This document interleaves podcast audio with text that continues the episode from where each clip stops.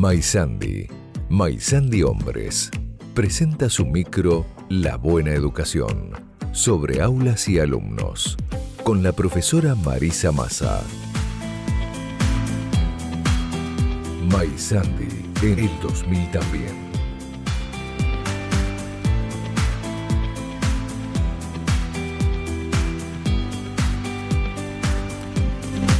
¿Qué dice profesora? ¿Cómo va? Hola, buenas tardes. ¿Qué tal Antonio, Sebastián, Lucas? Buenas tardes también para nuestra audiencia. Bien, eh, este, un día movido, viste que en, la ciudad de Paraná hoy fueron los días institucionales en todas las escuelas, así que bueno, he estado en, en tres días institucionales, mm. eh, así que bueno, como, como demasiado, ¿no? Muchos trabajos tiene la, voy, voy, ¿Ah? voy, voy a hacer el comentario de señor gordo. A ver. Me tienen podrido los días institucionales, me tienen podrido los docentes que faltan, me tienen podrido salir a la calle a las diez y media, encontrar a mi hijo afuera porque los profesores no van, porque los Bueno, ya hice mi catarsis de señora gorda, eh, profesor. bueno, los días institucionales, eh, todos sabemos que son un inconveniente para las, para las familias pero también son eh, absolutamente necesarios para los maestros y son tres, cuatro días institucionales eh, en el año. Y es indispensable para, para tener acuerdos, para poder dialogar, que no sea solamente en la sala de profesores. Digo, hoy se trabajó en los días institucionales de todo el sistema educativo, es decir, inicial, primaria, secundaria y educación superior, que depende del Consejo, eh, la evaluación formativa. A mí me parece este, muy importante que nos pongamos de acuerdo los profesores de los distintos niveles y modalidades, cómo evaluamos, qué evaluamos, qué privilegiamos, digo. Mm. Este, no, no, no puede seguir pasando eso que pasaba hace muchos años cuando, cuando nosotros éramos chiquitos, que para cada profesor tenías que, tener como un formato determinado para la evaluación también, digo, ¿no? Hay que ir haciendo un acuerdo institucional. Pero no es de esto lo que quiero hablar, porque ya hemos hablado en otros momentos de la importancia de los, de los días institucionales. Y digo, eh, quiero, quiero hoy decir esto, ¿no? Hoy amanecimos con una información que estremece Solo 13 de cada 100 alumnos terminan la escuela a tiempo y con los aprendizajes esperados. Y algunos suman al, titular prioridades para revertirlo.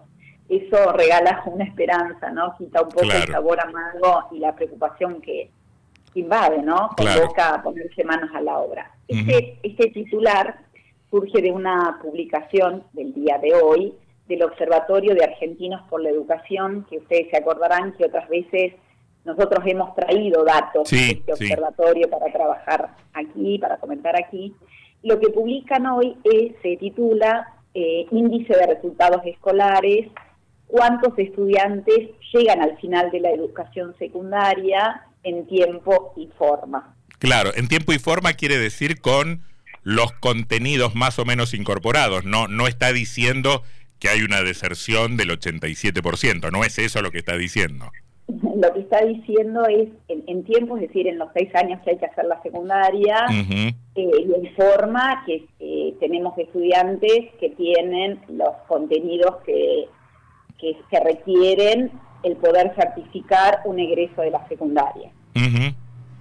Digo, el, tiempo se mide estadísticamente de quienes entraron en el 2017 y quienes terminaron en el 22, y la forma, de acuerdo a lo que hemos visto por el observatorio, se evaluó con las pruebas Aprender, las pruebas nacionales que toma el Ministerio de Educación de la Nación del año pasado, ¿no? Y el, informe empieza diciendo que a nivel nacional, de cada 100 estudiantes que comenzaron eh, primer año en el 2011, 61 llegaron al último año de la secundaria en el tiempo esperado.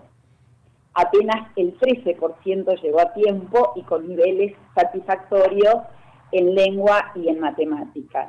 Ahora, eh, y hace un análisis también que nosotros lo hemos hecho aquí en, en algún momento, porque este análisis del observatorio también em, muestra esa relación entre los resultados educativos por jurisdicción y el nivel eh, socioeconómico eh, que tienen los estudiantes.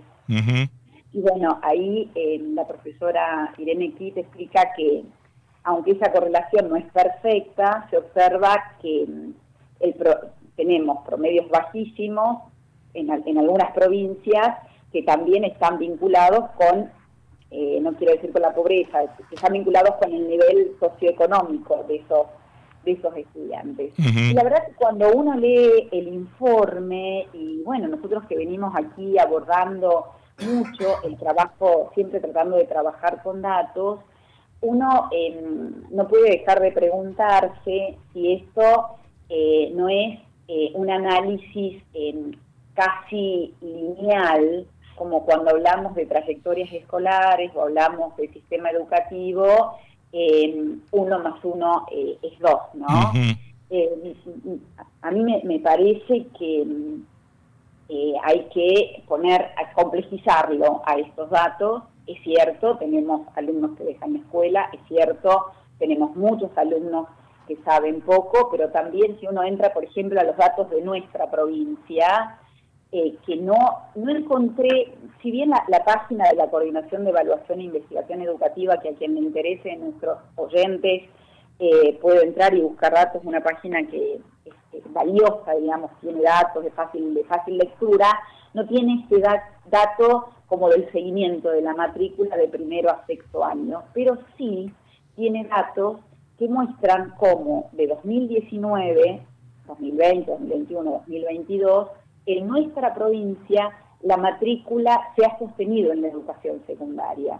Hay un, hay un, número de 300, en, en 71 mil estudiantes, de 300, 400 estudiantes que eh, no están en el sistema de educación secundaria, pero eh, están, pareciera, por lo que dicen también los datos, en la educación de adultos. ¿Y por qué digo que me parece una información este, un poco eh, lineal y que nosotros, al menos en la provincia, eh, recién estamos pudiendo empezar a hacer? Porque hasta el 2018, 2019, nosotros no teníamos las cargas en el, en el sistema de registro que llamamos SAGE, no teníamos un seguimiento individual de cada estudiante. Eso se, empezó a hacer con, con con dedicación y con esmero en el 2021, en el 2022. Este año se está ajustando de tal manera que las escuelas tenemos que cargar las asistencias, tenemos que cargar las notas de los estudiantes y ahí vamos a poder empezar a tener datos eh, precisos, eh, con mucha precisión, de cuándo ingresan y cuándo van egresando nuestros estudiantes y si se llegasen a, desgranar, y si llegasen a ir del sistema educativo, también la posibilidad desde el Estado de ir a buscarlos y de volver a convocarlos a la escuela. Marisa, eh, me, Marisa me parece que el, informe que da, que da cuenta de esa agrega por provincia a Entre Ríos la pone en el 10% en esta estadística, un poquito por detrás de la media nacional. Sí, igualmente digo, eh, sí, eh, eh, está lo que dice el informe del observatorio, es esto, ¿no? 10 de cada 100 estudiantes en nuestra provincia, dice ese informe, 10 terminan en tiempo y forma. Ahora, yo... Eh, sí, eso, puede, eso puede ser un escenario o de repitencia o, que dejan la escuela.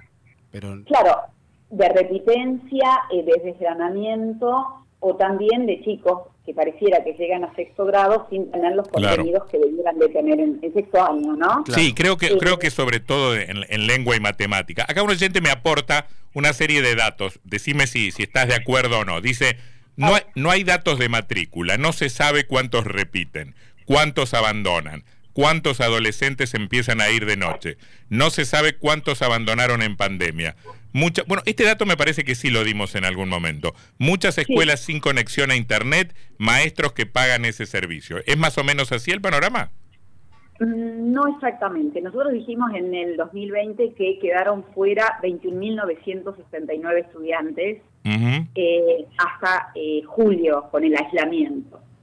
Después esos estudiantes se empezaron a recuperar. Al oyente yo le digo, le, lo invito a, visitar esta página de, la Coordinación de Evaluación e Investigación Educativa que tiene datos que, también son alarmantes, digo, ¿no? Pero no, no, no nos muestran solo un 10, eh, no nos muestran un 10%, nos muestra que tenemos muchos más alumnos que andan, que, andan muy bien en la escuela y que aprenden, ¿no? Eh, por ejemplo, dice, en 2019 la escuela estatal tenía una matrícula de 71.959 estudiantes.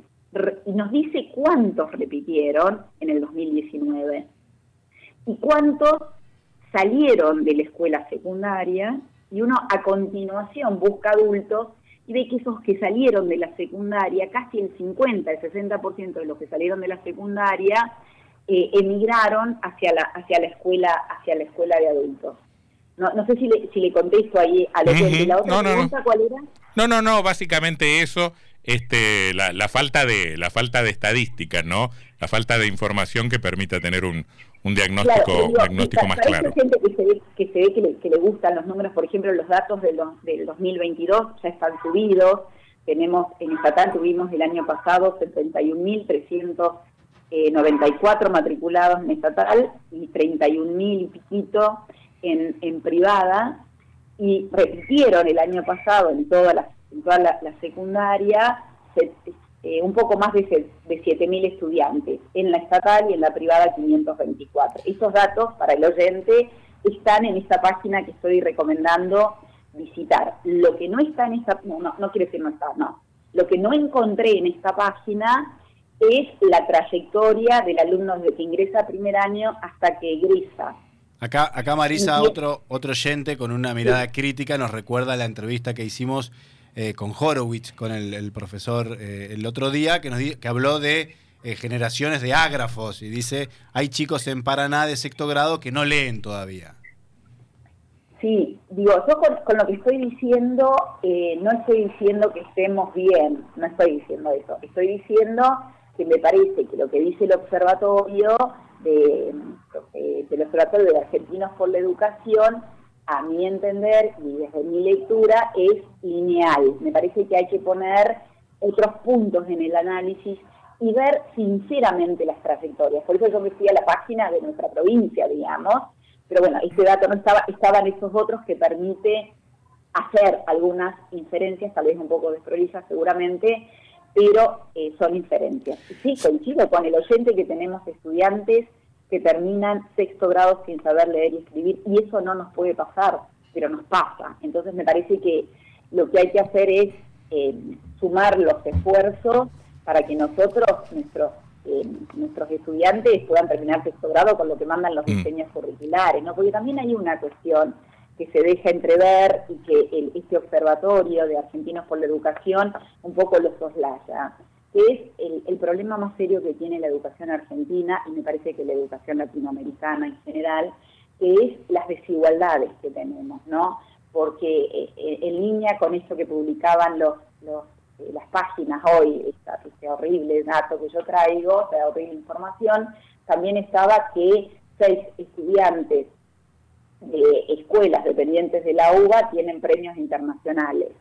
Digo, eso demuestra que eh, podemos y que tenemos recursos como para mm. ir trabajando en mejorar el sistema educativo. No nos puede pasar que un chico de sexto grado no pueda leer y escribir. No eh. nos puede pasar que un chico de sexto año no pueda comprender un texto si tiene cuatro o cinco carillas.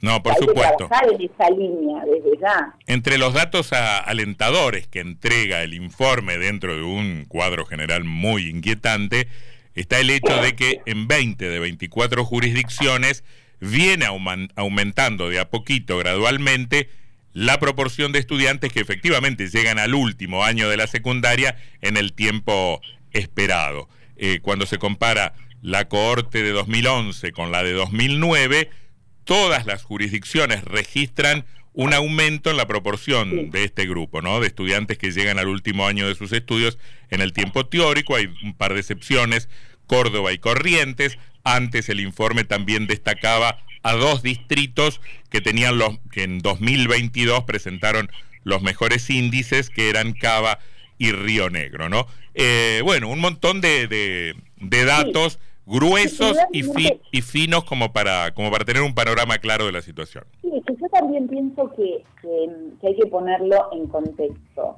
A nuestro país, lograr que la educación primaria sea obligatoria, sea verdaderamente para todos, y cuando decimos para todos, decimos para cualquiera, como dice el maestro, maestro Escliar, le llevó casi un siglo llevar, antes de la pandemia, nuestra provincia tenía el 99,9% de estudiantes en la, en la edad que correspondían, en el grado que correspondían en la escuela primaria. La educación secundaria obligatoria la tenemos desde el 2006. Es decir, nosotros estamos, esto lleva eh, mucho tiempo, porque hacer que los estudiantes vengan a la escuela y en la escuela puedan aprender también es una cuestión hasta de, eh, herencia. Muchos chicos son el, primer, la, primera generación de estudiantes que están yendo a la escuela secundaria. Mm. Entonces, eso eh, también me parece que tenemos que ponerlo en el análisis, porque antes claro que teníamos mejores resultados, pero la escuela secundaria no era obligatoria y era para un puñado de, jóvenes que tenían eh, un soporte también familiar, un soporte, un bagaje cultural, social. Ahora tenemos que arreglarnos y tenemos que poder cumplir con la obligatoriedad que nos marca la ley de garantizar una educación secundaria para todos, ¿no? Eh, ¿Cómo cerramos, Marisa? Vos sabés que quiero cerrar con una poesía que está, que, me, la encontré nuevamente hoy en un libro que me regalaron ayer, que se llama Paulo Freire más que nunca, de Walter Cohen, que es un filósofo este, argentino que estudió en la Universidad de Buenos Aires, bueno, así como eh, muy leído por los que nos dedicamos a la educación. Y empieza este libro él con una poesía de Bertolt Brecht, que a mí me la hace mucho que no, que no la leía, que se llama A los que vendrán. Yo voy a leer dos partecitas nada más porque es extensa, pero invito a todos a leerla porque es preciosa. dice así, realmente vivo en una época sombría. La palabra inofensiva suena necia. Una frente lisa indica insensibilidad. El que ríe lo hace porque aún no ha recibido la terrible noticia.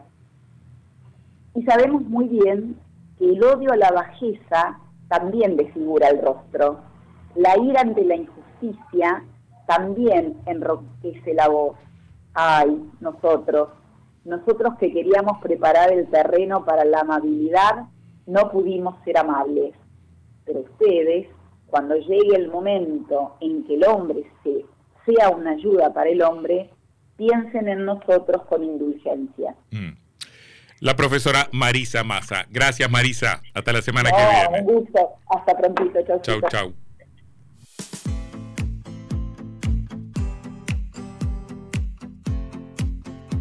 Desde Urquiza 1062, Paraná, Entre Ríos, Maizandi, Maizandi Hombres presentó su micro La Buena Educación con la profesora Marisa Massa.